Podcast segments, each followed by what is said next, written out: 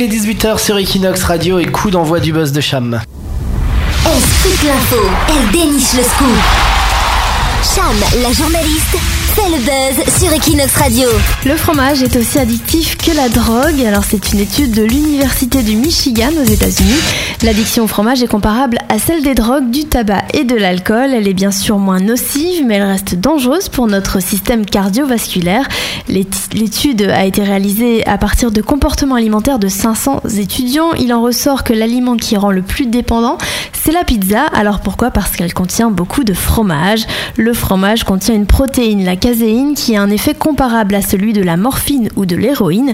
Les fromages les plus addictifs sont les fromages à pâte dure, comme la plupart des Espagnols, ou comme la raclette par exemple, et les fromages à pâte molle de type français, comme le camembert ou le minster.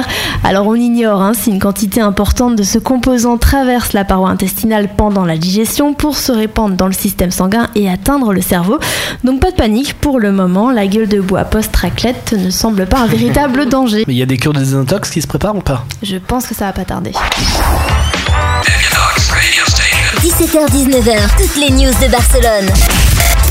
Equinox Radio. Equinox Radio.